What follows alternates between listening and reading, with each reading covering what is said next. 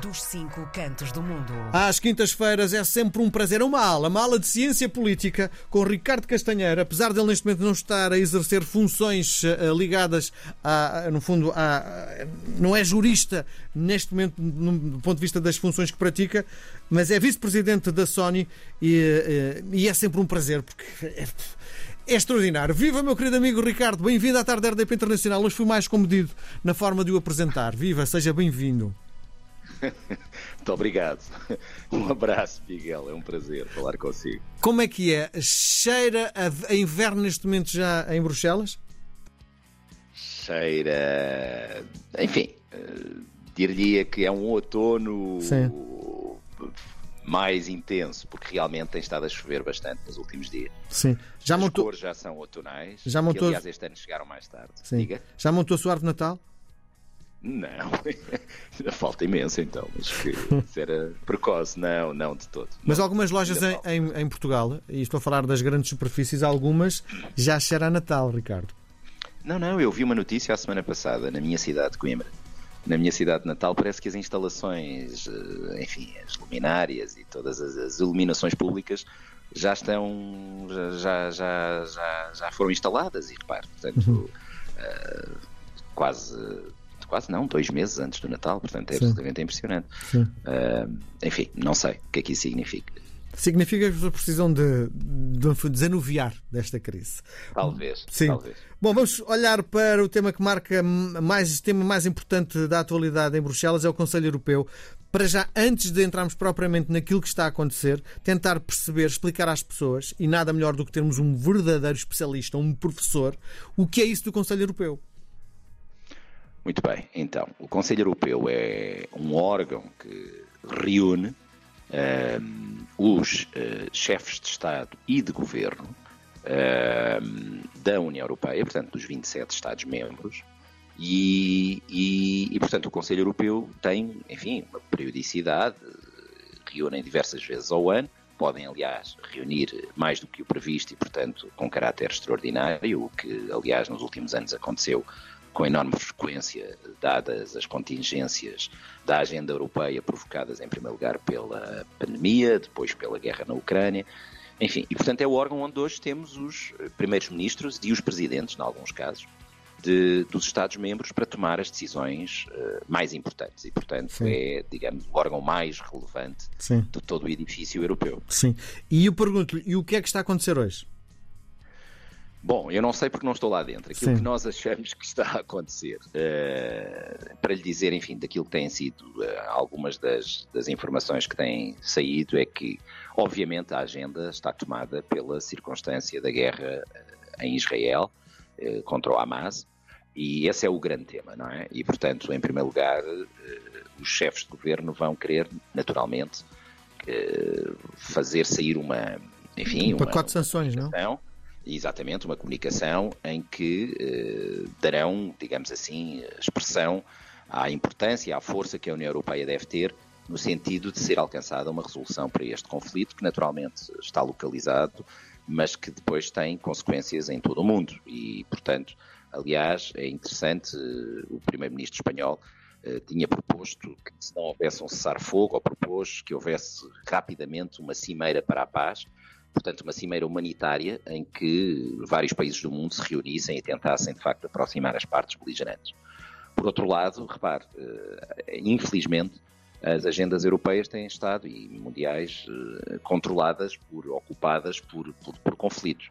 Não esquecemos que há, enfim, há mais de um ano e meio começou uh, o, a guerra na Ucrânia, que continua, não é? Deixou de estar, digamos assim, na primeira linha dos telejornais, mas vem na segunda linha e, portanto, com certeza hoje estará também na, na agenda dos chefes de governo, porque não podem deixar de continuar a apoiar a Ucrânia, e, portanto, esse é outro tema. E repare, isto no final do dia não só tem a ver com o papel que a União Europeia pode desempenhar, tem a ver com as consequências enormes que isto traz do ponto de vista económico, do ponto de vista social, do ponto de vista das migrações, que depois acabam por se refletir na própria União Europeia, e isso depois traz desequilíbrios que nós sabemos até depois conduzindo a populismos, enfim, a gente que aproveita isso para depois ganhar eleições em determinados países e, e pôr em causa até o próprio, uh, o próprio, digamos, a própria unidade europeia. e, mas isto significa que tem que haver dinheiro e, portanto, também vai, ou pelo menos alguém terá que dizer, e com certeza a Comissão Europeia, que é preciso rever o orçamento da própria União Europeia para fazer face a estas novas necessidades que resultam, uhum. um por um lado, de mais mobilização para, para, para, para, a defesa, por outro lado, uh, a necessidade de produzirmos mais armamento, de apoiarmos a Ucrânia, de apoiarmos, uh, enfim, do ponto de vista humanitário, a população palestiniana. e a discussão hoje, enfim, andará em torno de, de, de tudo isto, sendo certo, Miguel, que nem toda a gente tem exatamente a mesma visão, mas que terão que fazer um esforço para sair uma visão una deste, deste enclave e deste encontro entre chefes de Estado e de Governo da União Europeia. Sim. Outra das notícias que marca a atualidade, Bruxelas propõe medidas para evitar escassez de, de medicamentos. E a pergunta que lhe faço é, há perigo real de falhar em medicamentos na Europa?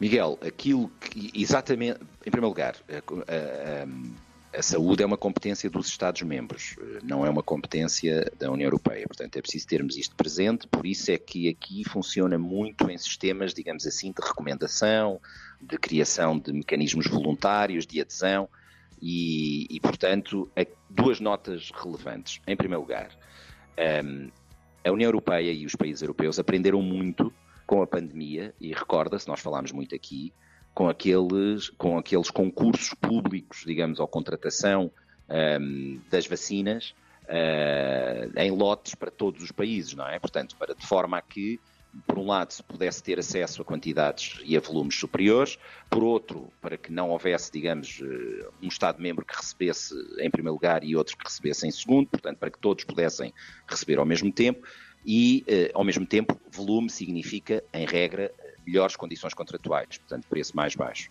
E por isso aprendeu-se com isso e parece que querem replicar esse modelo agora para outros medicamentos, não para tudo, obviamente, mas para medicamentos que sejam considerados críticos.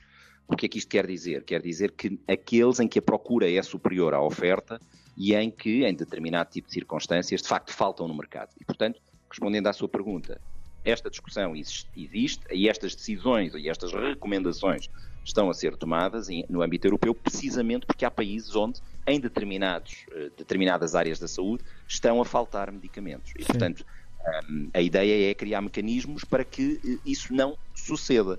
Em primeiro lugar, depende muito dos próprios Estados-membros, depende dos países, que, porque Sim. o setor de medicamentos é farmacêutico, é muito regulamentado, Miguel, e portanto provavelmente precisam também de flexibilizar em algumas circunstâncias. Sim. Mas sim, essa é uma discussão muito importante. Toda a gente sabe que o Ricardo Castanheira é um fervoroso adepto de futebol, tanto faz uhum. ver o seu, uh, o seu, a sua académica como um grande jogo na Liga dos Campeões. E esta semana, ontem tivemos um jogo que passou relativamente perto de sua casa. Um, ehm, ontem tivemos o, o, Porto a jogar na Bélgica. Uh, quanto ao resultado, isso, eh, nesta altura não é o mais importante, tentar perceber é que no final do, do jogo os adeptos do, do Futebol Clube do Porto foram, foram maltratados, foram, eh, enfim, teve que a polícia de intervenção teve mesmo que participar. E a pergunta que lhe faço é: nesta altura, eh, os belgas são os novos hooligans da, Euro... hooligans da Europa? Miguel, espero que não. Bom, enfim, em primeiro lugar é lamentável nós não estarmos a falar dos 4 a 1 do Porto, aqui ao lado, de facto, Sim. em Antuérpia. Ehm, eu vi o jogo, uma primeira parte, enfim, nada, nada fraca, boa do Porto, fraca. uma segunda parte, grande, grande segunda parte do, do Porto, e portanto, naturalmente, não sendo eu um adepto do Porto, estando o Porto a jogar fora do país, e aqui naturalmente somos portugueses, e por isso fiquei contente com a vitória. Uhum. Porém, uh, já tive a oportunidade de ver uns vídeos, porque há vídeos a circular na, na internet, precisamente do final do jogo, e é lamentável que, uh, enfim, não eram muitos, eram cerca de 20, 30 uh, adeptos enfim, eles consideram-se ultras, não é? Eu não sei o que é que isso significa, mas enfim, não é necessariamente algo bom. Um, de facto, acabaram por obrigar aqui os, as centenas de, de, de adeptos do Porto ficassem confinados até bastante tarde dentro do estádio. A polícia teve que intervir, inclusive com canhões de, de, de água, um, em relação aos belgas, naturalmente. Um, agora, Miguel, para lhe dizer em bom rigor, não é habitual ouvirmos aqui na Bélgica, digamos, Estas situações? não é, não é habitual, hum. mas o problema é que, de facto, pelos vistos existem e, e, no caso concreto, enfim, não, não ficaram nada contentes com a exibição e com o resultado. Agora, não deveriam, era naturalmente, enfim, eh, voltar-se para, para, para os do Porto, sendo certo que, em bom rigor, enfim, não, não estamos a tratar de anjinhos propriamente, não é? Portanto, mas, mas com certeza terá havido provocações mútuas. Mas, Sim. de qualquer das maneiras, as imagens e nos vídeos que eu vi, um, não são bonitas e não ficam bem à equipa belga. Enfim, vamos ver o que é que se vai haver ou não consequências. Mas é pena, porque devíamos estar a falar dos 4 a 1 e acabamos por falar de jatos de água e de, e de certos atos de hooliganismo dentro de um estádio na Bélgica, não é, Sim. Miguel?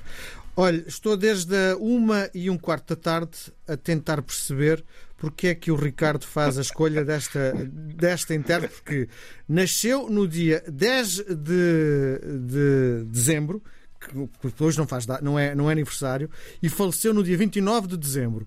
Também não faz aniversário. E eu estou aqui em pulgas para tentar perceber o porquê da sua escolha. E já agora qual é?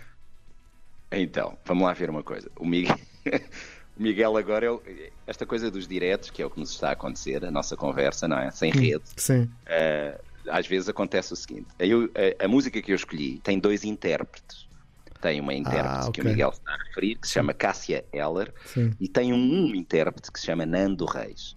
Qualquer, o Miguel acaba por se referir à Cássia Heller, Sim. que de facto já faleceu, mas que ainda assim, depois de muitos anos da sua morte, é ainda uma das grandes vozes brasileiras, uma das grandes compositoras brasileiras.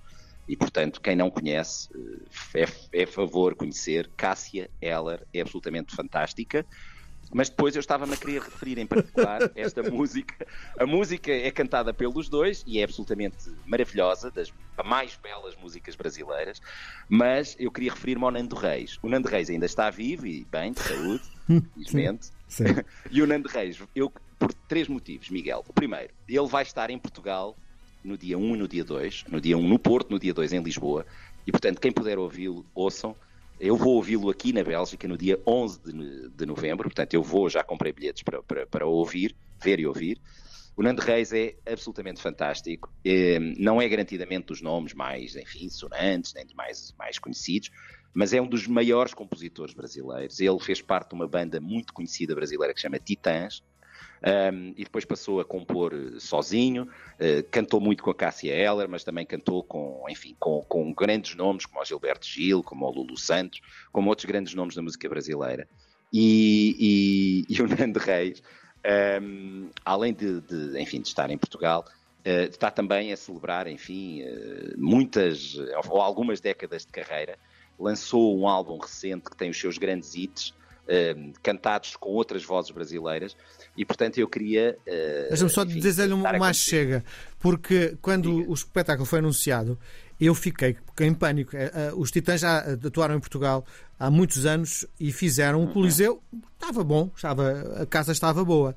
Agora, fazer o Pavilhão Atlântico para uma banda que não tem ainda o historial uh, grande em Portugal, eu fiquei com algum receio, mas os bilhetes estão a desaparecer a alta velocidade, sabe? E vão, e vão desaparecer, Miguel. Eles estão a fazer, portanto, eu, eu não sei se são 40, se são 50 anos de carreira, enfim, já não me recordo 40. agora, mas são, são 40 anos Sim. de carreira, exatamente. E, e, eles começaram no Brasil, esgotaram todos os estádios possíveis e imaginários. Estive, estive nos Estados Unidos, Uh, estão a esgotar nos Estados Unidos grandes salas de concerto. Sim. E em Portugal eu não tenho dúvida que vai esgotar, Miguel. Não apenas porque existe uma grande comunidade brasileira e, portanto, eles são de facto muito poderosos no Brasil, como ao mesmo tempo eles têm grande qualidade musical e os melómanos e quem gosta de música em Portugal garantidamente não perderá essa oportunidade. Sim. Neste caso, o Nando Reis fez parte deste grupo na origem, depois saiu, mas, mas Miguel, enfim, é sempre bom ouvirmos boa música, bons compositores e, sobretudo, em português daí a escolha. E o Miguel, enfim, obrigado por me ter obrigado a falar da Sim. Cássia Heller. Ouvi, ouvi um destes dias. Muito bem. Grande abraço, até para a semana, Ricardo. Um abraço, Miguel. É uma índia com colar, a tarde linda que não quer se pôr. Dançam as ilhas sobre o mar, sua cartilha tem um ar de que cor que está acontecendo.